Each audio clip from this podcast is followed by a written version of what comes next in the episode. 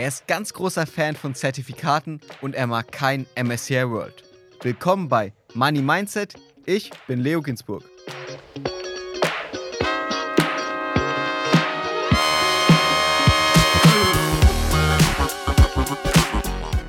Disclaimer. Die Inhalte dieses Podcasts beinhalten keine Kaufempfehlung der Redaktion. Aktien, Kryptowährungen und Investments sind grundsätzlich mit Risiko verbunden. Heute ist bei mir Tobias Kramer zu Gast. Tobias ist Moderator bei der YouTube-Show Echtgeld TV mit Christian Röhl, Verleger von der Zertifikateberater und natürlich leidenschaftlicher Investor. Hallo Tobias. Freut mich, dass es jetzt endlich geklappt hat. Endlich sitzt du hier in Berlin. Du hast mal bei der Sparkasse gearbeitet. Hm? Wie war das so? War das so, wie man sich das vorstellt, bisschen öde langweilig oder was kannst du da so erzählen? Ja, das sind ja immer die leichten Geschichten, irgendwie auf der Sparkasse rumzuhagen. Ist die Berliner Sparkasse ein exzellentes Unternehmen. Die Ausbildung war top. Wir haben danach ein umfangreiches Weiterbildungsangebot gehabt. Ich konnte berufsbegleitend studieren. Äh, ich habe die Möglichkeit in dem Unternehmen erhalten, mit 24 Jahren ins Asset Management einzusteigen und als Portfolio-Manager selber die Verantwortung für 200 Millionen D-Mark an Kundengeldern zu haben. Mit 24 schon so viel Millionen betreut. Generell, was hast du übers Investieren, übers Geld bei der Sparkasse da gelernt damals? Das meiste habe ich eigentlich kurz nach meiner Zeit bei der Sparkasse gelernt, weil ich mit einem, mit einem sechsstelligen Vermögen in D-Mark aus meiner Zeit bei der Sparkasse 2000 raus bin. Und das lief eben alles. Und man neigt dann ja dazu, irgendwann zu sagen, das liegt bestimmt nur an mir. Und in diese Falle bin ich glücklicherweise sehr früh getappt. Das kann wesentlich schmerzhafter sein, wenn es später im Leben passiert. Und habe dafür auch sechsstellig bezahlt. Sechsstellig bezahlt. Kannst du uns ein bisschen mehr Details geben, was da passiert? Na, es war einfach so, dass man dass man in der Zeit ja gewohnt war, dass die Sachen und die Anlageentscheidungen, die man getroffen hat, Erfolge wurden. Und das dachte ich auch. Und das dachte ich auch fortgesetzt, als so im März, April 2000 die Kurse anfingen zu drehen. Und dann, dachten wir eben in bestimmten Sachen, naja, das wird schon und so weiter. Und man hatte eben selber so eine Krise in dieser Form noch nicht erlebt. Und man muss sie eben auch mit Geld ruhig mal erlebt und durchlebt haben. Und naja, ich hatte dann auch diese, diese typische Overconfidence, dieses mhm. zu große Selbstvertrauen in eigene Entscheidungen und bin dann eben mit einem negativen Eigenkapital so Ende 2001 da gewesen und habe dann gesagt, okay, jetzt musst du A, den Stecker ziehen, jetzt musst du B, das für dich konsolidieren und wieder vernünftig neu aufstellen und dann C, das machen, was du in der Vermögensverwaltung mit den Kundengeldern ja genau gemacht hast. Sehr strukturiert, in strukturierten Prozessen, Investmententscheidungen vorbereiten, die dann im Anlageausschuss treffen und dann umsetzen. Und dann nach relativ klaren Gewichtungsparametern auch sagen, mit dem Anteil am liquiden Nettovermögen steigen wir in Werte ein. Und genau das habe ich dann eben auch, naja, ein paar Jahre später angefangen umzusetzen, weil erstmal war wichtig, dieses negative Eigenkapital schnell wegzukriegen. Das ging auch relativ schnell, also es hat dann ein Jahr gedauert. Aber es war eine sehr, sehr lehrreiche Erfahrung auch was das Thema, was ja hier im Podcast auch schon diverse Male Thema war, spekulieren oder investieren auf Kredit und dann kein vernünftiges Risikomanagement zu haben. Aber gab es da keinen Moment, wo du irgendwie sechsstellig verloren hast, wo du gedacht hast, boah, mit Börse höre ich auf, das ist gar nichts für mich? Nie, weil, weil ich es relativ klar an, an bestimmten Entscheidungen festmachen konnte, auch an der vorbörslichen Beteiligung bei dem Unternehmen, bei dem ich damals beschäftigt war und auch über die dann stattgefundene Insolvenz hinaus ja beschäftigt war, nämlich bei Finanztreff oder bei den jeweiligen Betreiberfirmen von Finanztreff. Und daran lag ein großer Teil dieses Verlustes. Und da muss man dann eben einfach sagen, dass man in bestimmten Situationen fehlerhafte Entscheidungen getroffen hat, die einem aber selber zuzuschreiben sind. Was würdest du sagen, was waren denn deine größten Fehler? War das die Gier? War das zu emotional zu investieren oder was war da los? Na, Gier gehört dazu, Übergewichtung. Das heißt, nur damit wir es richtig verstehen, du hast bei der Sparkasse eine Ausbildung gemacht? Mhm und danach bist du zu Finanztreff gegangen oder wie, wie ist Ich habe eine Ausbildung bei der Sparkasse gemacht, bin dann in so ein, in so ein Förderprogramm reingekommen, habe berufsbegleitend studiert, hatte sofort einen Platz, wo ich, wo ich Anlageberatung äh, gemacht habe, die damals noch nicht ganz so stark reglementiert war, wie sie es heute ist, aber es ging da gerade los. Trotzdem hatte man wirklich gute Freiheiten, auch gerade in der Individualkundenberatung, so hieß das damals für Menschen mit einem Nettovermögen von mehr als 100.000 Mark und konnte wirklich im, in einem gewissen Rahmen mit den Kunden Vorschläge ausarbeiten, die nichts mit dem gemein haben, wie Banker heute in der Regel so kritisiert werden, was oft eben leider auch an der Realität vorbeigeht. So, dann hatte ich diese Individualkundenbetreuung, habe dann zwei Praktika gemacht. Das Praktikum in der Vermögensverwaltung hat mir viel Spaß gemacht. Das lief auch für mich da sehr gut. Mein damaliger Chef, Rüdiger Trox, hat mich da sehr, sehr gefördert und dann eben auch den Einstieg im Private Banking in der Vermögensverwaltung der Landesbank Berlin ermöglicht. Und zu Finanztreff, wie bist du da hingekommen? Ich habe 1998 ein Praktikum bei NTV gemacht. Und da waren einige Gründer von der Betreiberfirma von Finanztreff beschäftigt. Und die hingen mir dann nach dem Praktikum immer so mal in den Ohren, Mensch, komm doch zu uns, dieses Internet und so weiter, das wird, das wird wichtig und äh, das macht Spaß, kannst total frei arbeiten. Und dann gab es in der Landesbank Berlin oder in, im Private Banking gab es einen Führungswechsel. Mein Chef hatte gekündigt, es gab längere Zeit keine Nachbesetzung. Und dann habe ich diese Gespräche dort intensiviert und bin dann im Februar 2000 kurz vor dem Peak des Börsenaufschwungs damals, den Greenspan ja 96 schon als irrationalen Überschwang bezeichnet hat, bin ich dann zu Finanztreff oder zur damaligen Betreiberfirma der Getrix AG, die dann später insolvent gegangen ist, gegangen. Und da hast du auch rein investiert und auch viel Geld verloren. Genau. Grundsätzlich, wenn wir ein bisschen noch mehr in die Vergangenheit gehen, noch vor Sparkasse, wie hat es eigentlich bei dir generell angefangen mit der Leidenschaft für die Finanzen? Warum hast du dich entschieden, bei einer Bank dann da eine Ausbildung zu machen? Ich wollte eine kaufmännische Ausbildung machen.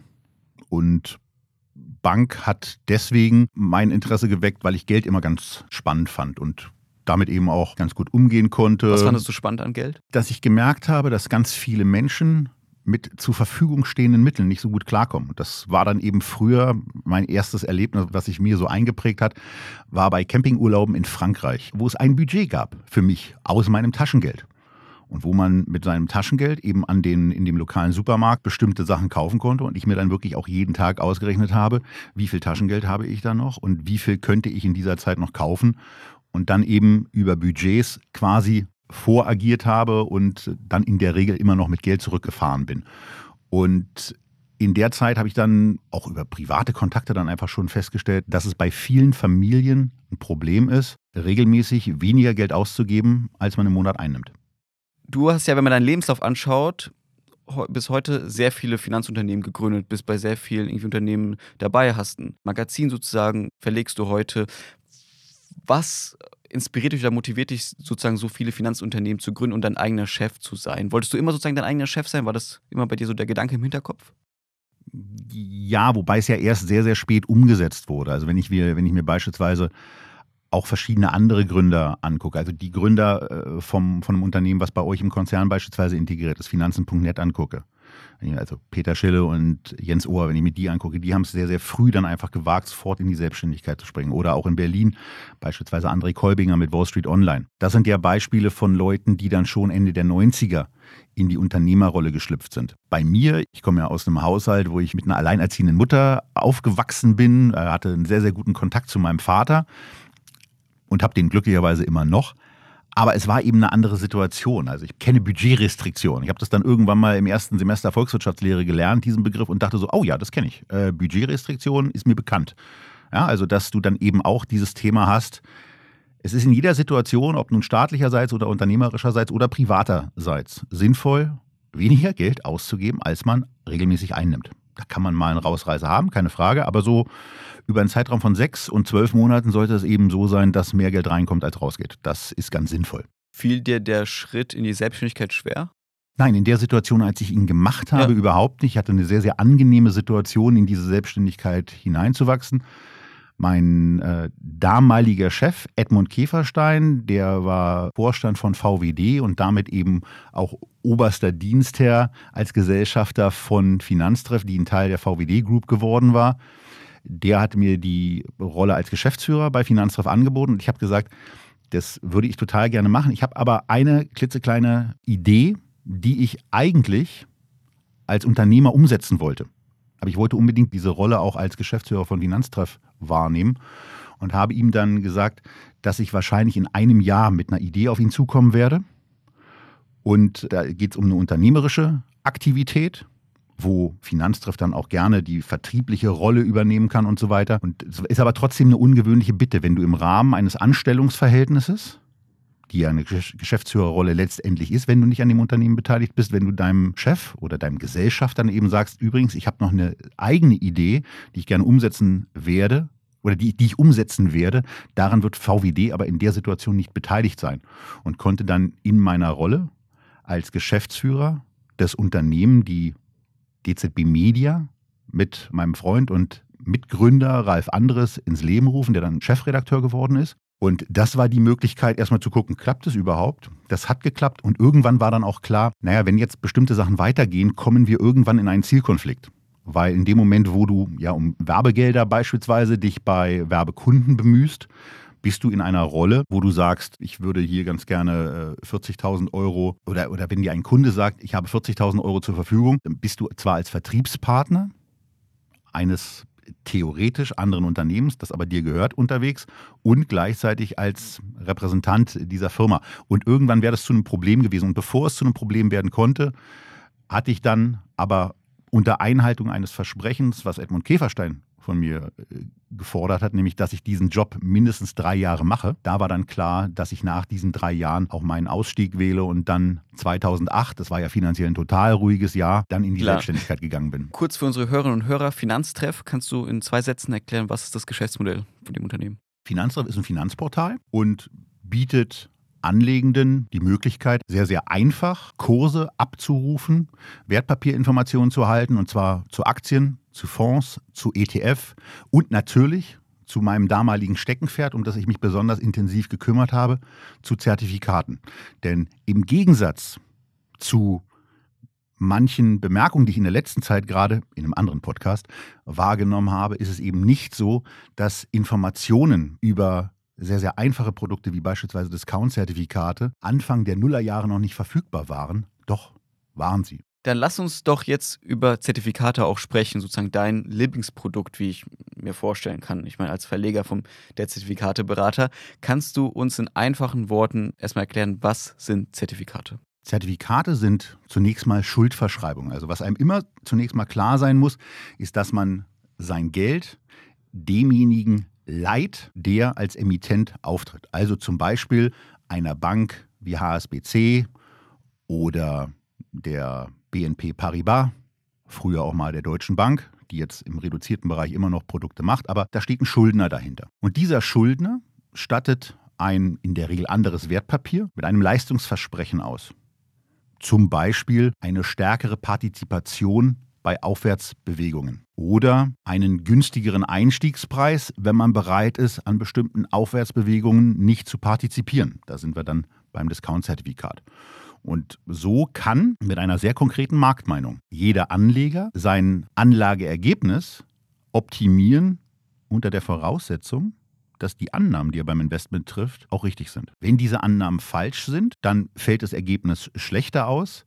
Aber es ist eben dann auch so, dass dann das Geld nicht in irgendeiner Form weg ist, sondern es ist einfach ein anderes Ergebnis. Aber man kann eben auch mit wirklich konservativen Produkten, und wir haben das jetzt die letzten Tage bei einer Verkaufstransaktion mit DZB Portfolio, einem anderen Produkt, was wir bei DZB Media machen, eben auch nochmal für uns nachvollzogen, wie man beispielsweise mit einer Discount-Zertifikate-Strategie über, na, es waren knapp zwei Jahre, mit einer Aktie wie Microsoft, die in diesem Zeitraum etwa 23 Prozent Kursplus gemacht hat, durch das Investment in zwei Discount-Zertifikate und auch die zwischenzeitliche Einlieferung der Aktie ins Depot eben nicht diese 23% Performance gemacht hat, sondern in der Gesamttransaktion mit über 50% rausgegangen ist. Deswegen, weil wir Preisvorteile nutzen konnten, die die Aktie dann eben einmal nicht, ein anderes Male dann schon nach unten gemacht hat, wie dann in der Tat günstig eingestiegen sind, aber auch eine Aufwärtsbewegung in der Aktie voll mitgenommen haben. Das sind dann immer auch mal mittelfristige Strategien, aber man kann damit ganz, ganz tolle Ergebnisse erzielen.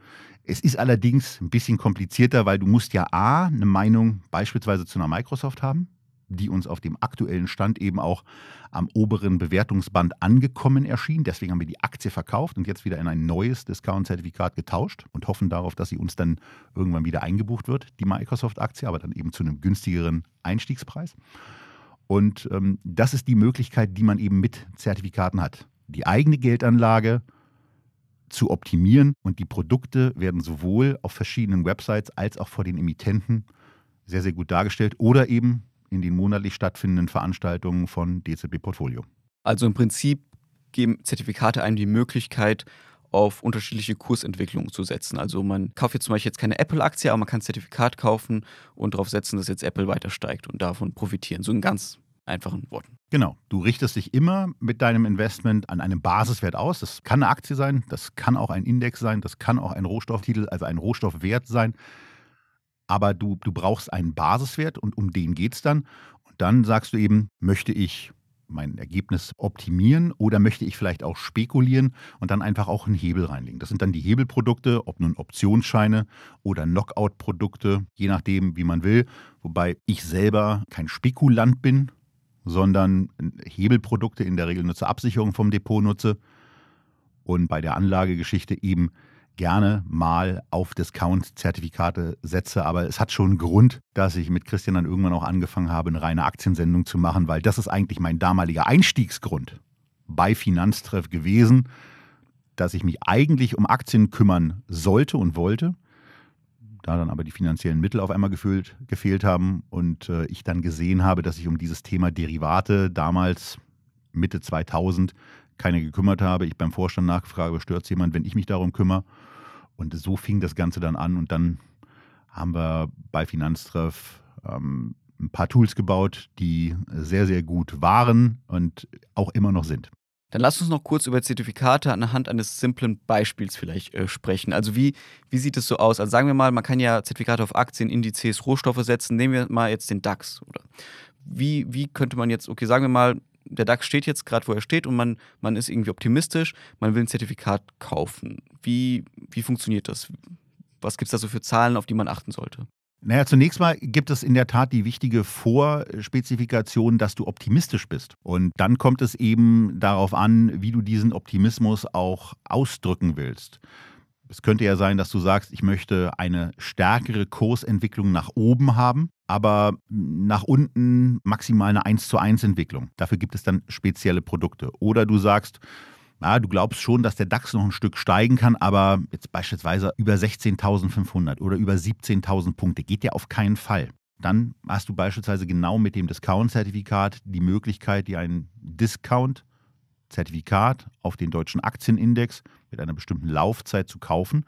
Und weil du ja die Kursentwicklung ab 16.500, ab 17.000, je nachdem, was du dann wählst, quasi abschneidest und quasi weggibst, jemand anderem gibst, in dem Fall zunächst mal dem Emittenten, der diese Position aber hinten dran dann auch wieder auch ausgleicht, damit er keine offene Risikoposition im eigenen Buch hat. Da bist du dann in der Situation, dass du diesen Verzicht auf Chance mit einem niedrigeren Preis für dein Produkt ausgeglichen bekommst. Und damit hast du mit einer Transaktion quasi das sofort drin, was man im Vermögensverwalterbereich eben mit Covered Call Writing Strategie umschreibt. Würdest du sagen, Anfänger sollten sich überhaupt an Zertifikate rantrauen oder erstmal ein paar Jahre an der Börse haben, bevor man sich da wirklich da rein investiert?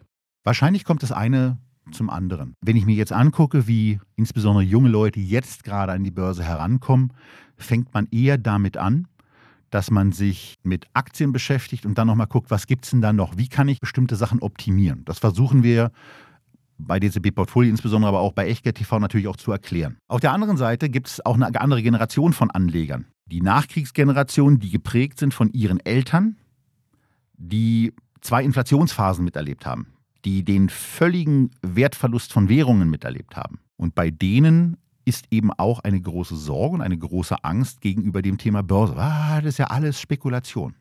Und bestimmte Menschen erreichst du nicht mit tollen Grafiken, wie wir sie bei Echtgeld TV machen, die dann zeigen nach dem Motto, also nach 14 Jahren ist das Risiko, dass du Geld verlierst, eigentlich gleich null.